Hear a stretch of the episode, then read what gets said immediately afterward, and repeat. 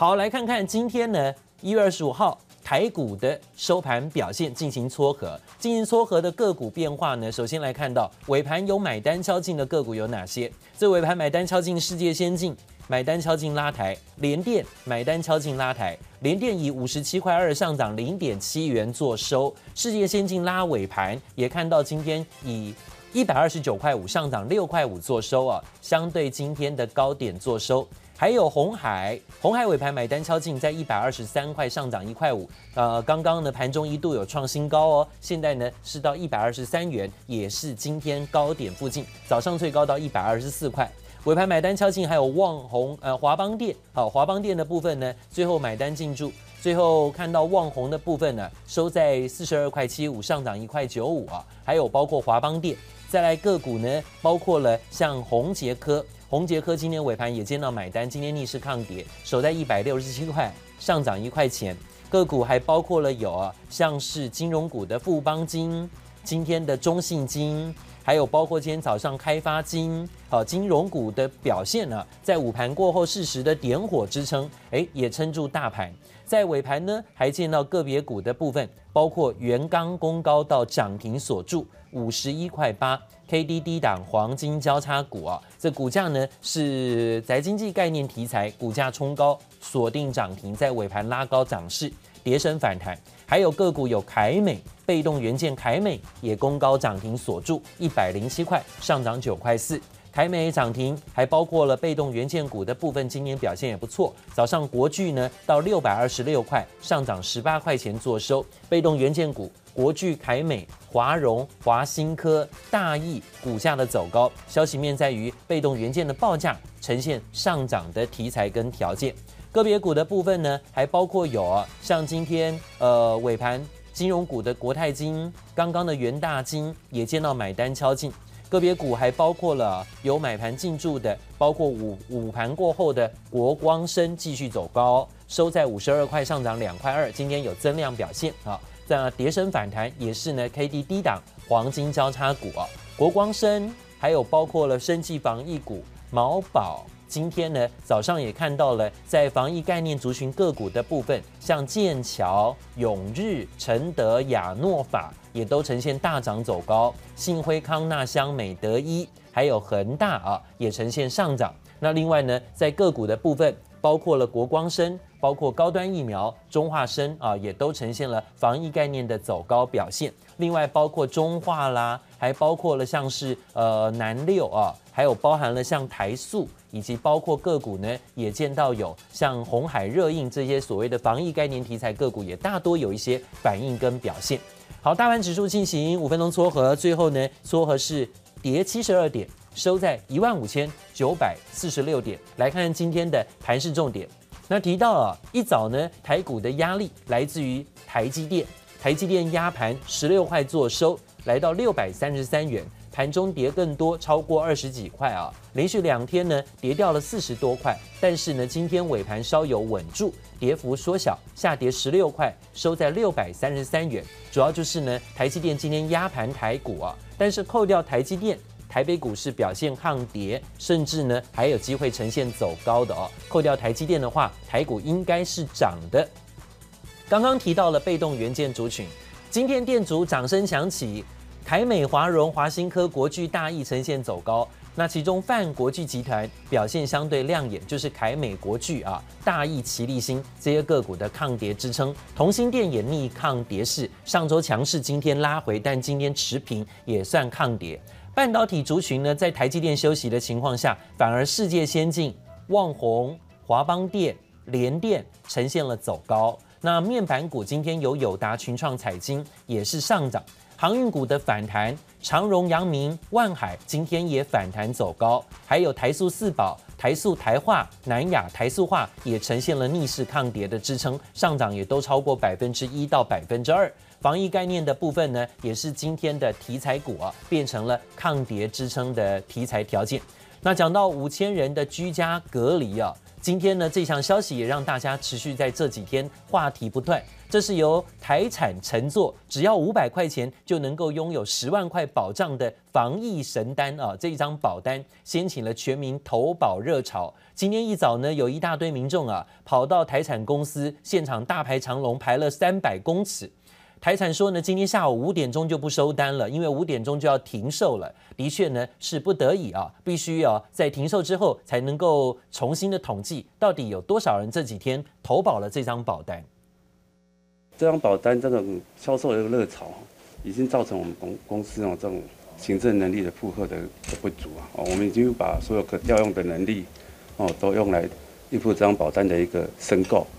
那这可能会造成我们对其他保护，我们其他品种保护的一个呃工作效率上的一个呃欠缺或者什么。那所以我们才不得不哦宣布哦在今天下午五点哦停止这张保单的一个新案件的一个受理。他如果已经先收到隔离通知书，当然就没办法做投保的一个动作了。就是说，你的应该是在你收到在投保单是完成正式受理之后，有一个我们有一个那个呃保险发生的期间，在那个保险发生期间之后，你收到这个呃隔离通知书，的保单才是生效的。到今天截止截止销售之后，我们会做一个统一的一个认定，我就没办法一一对个别的情况呃跟各位做一个说明。好，关于乘坐投保的认定争议啊，因为呢，有人在昨天可能接到了隔离通知，因为呢，昨天桃园就宣布有五千个人可能要匡列居家隔离哦。但是如果你是今天才投保，或是你的保险员今天才帮你送件，呃，或者是今天才生效的话，哇，那这一张收到隔离通知书之后才投保的就没有办法这个乘坐，而且没有办法理赔了哦。那今天下午五点钟呢，是最后的这个投保截止日，那到时候这一家。保险公司才会明确的认定跟做统计啊。好，当然看到了，大家就是想说买一个保险嘛，哈，买一个保单，呃，五百块就当点光明灯吧，哦，看看是不是呢？真的是怕接下来一年如果真的会被框列隔离的话，呃，如果没有工作收入，多多少少有保险理赔。好，当然当然掀起了热潮了哈。今天其实，在台股的部分呢，这种防疫概念、保单的概念。还有包括今天呢，也可以看到像是你看国泰金、富邦金，哈哈，这些星光金，这些都是有啊，这些寿险、产险哈保险公司的中寿这些个股都呈现了走高，是不是也有这些效应的反应？另外，防疫概念股也很强势，甚至包括了所谓远端上班、远距教学的题材概念，今天呢也被提起，所以呢这些个股又呈现了一波拉动。真的是会有一波在像去年一样，刚刚疫情再起，当时大家的恐慌、担心的隔离宅经济的经济题材概念股，会再有一波的表现吗？现场特别请到的是林汉伟林分析师，想告诉大家，汉伟怎么看今天这件事情？我觉得隔离所带动的宅经济的需求，会不会有第二波的一个所谓带动的爆发？目前就台湾的状况来看的话，应该是不至于，因为你可以看到，比方像远刚、远展这样的一个远端办公，或者说整个一个呃，所谓这个呃。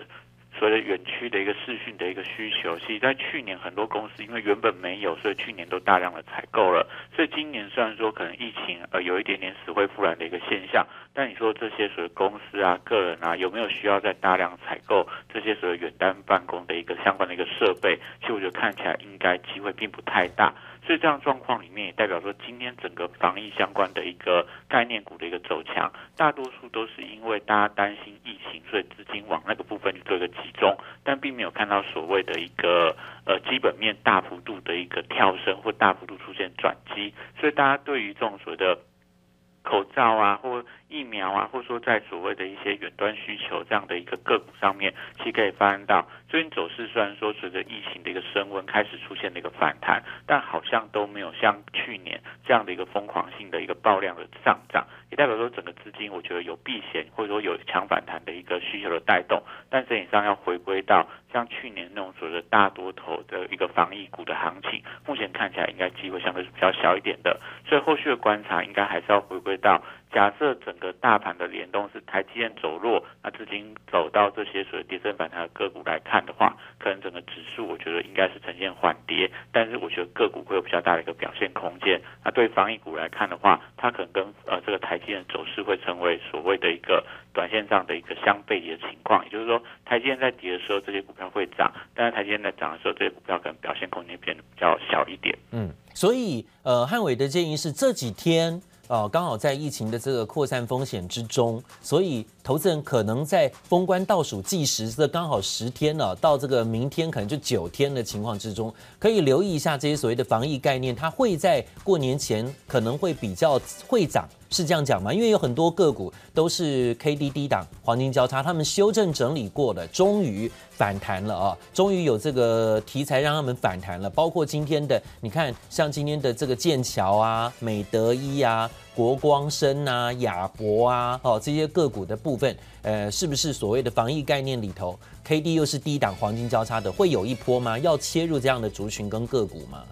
就大致上，短线上，当然我觉得会有一些所谓。资金或技术面的一个转强，因为他们大部分都有跌了一大段的时间，所以最近开始稍微出量之后，就容易出现反弹的一个格局。但反弹能不能过这个之前的一个所谓的疫情的一个高峰期的高点，就要回归到整个市场的一个认同度。那目前我觉得大多数的人并不认同说，整个防疫概念股会走一个中长多的一个格局。所以短线上来看，但你说到过年之前，他们会不会成为这盘面上的焦点？我觉得也许会。也许如果说整个台湾每天这种疫情的一个担忧程度在上升的话，这些个股我觉得都会成为呃台股所谓的一个防疫相关避险的一个资金的呃所谓集中的一个标的。但是后续能不能维持一个大多头，像去年这种所谓三四月之后，所谓防疫股出现大幅度的一个飙涨的情况，我觉得目前看起来好像没有这样的一个环境跟那样的一个背景。所以操作上来看，当然在这个农历春节前，我觉得适度布局可以，但以区间操作，我觉得相对会比较安全一点。好，谢谢汉伟高，大家怎么看待啊？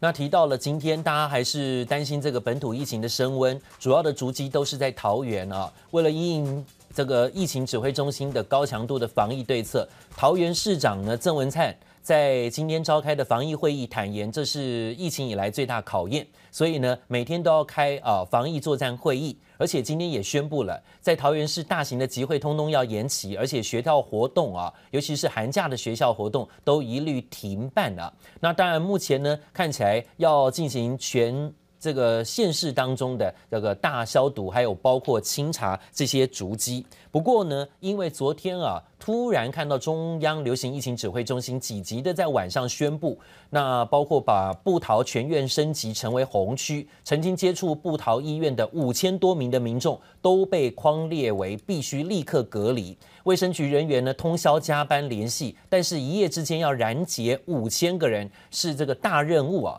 很多民众呢不知道自己要隔离就出门上班，可能会造成漏洞啊。现在桃园市卫生局已经加快快了通知作业。至于民众呢，没有被通知而违反居家隔离的规定，会由中央统一进行办理啊，这一点倒是要注意的。那另外呢，则是讲到最新消息，就是因为呢，一口气要框列五千多人，引发各界哗然，有很多民众呢就引发了这些怒火，说电话这个主管单位询问都打不通，怎么办？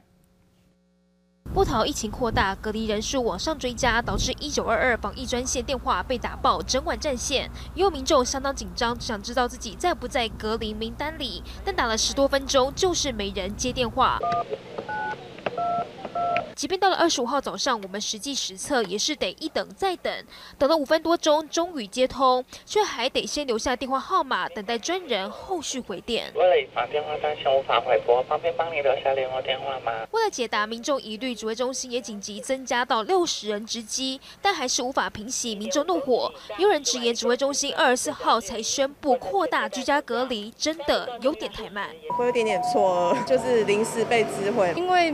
一般家里不会有那样的隔离空间，那你可能要临时去找一个可以住的地方，一时间会不知所措。工作还是小朋友上课，可能都会受一道影响。的确是有点蛮晚。好，我们看到这就是民众呢在这里的担心跟抱怨，因为昨天晚上突然宣布五千人框列隔离，但是呢很多人不知道自己有没有被隔离啊，那问人也问不出所以然，要找主这个主管单位也不知道要找谁。待会儿到向高大家更多新闻内容。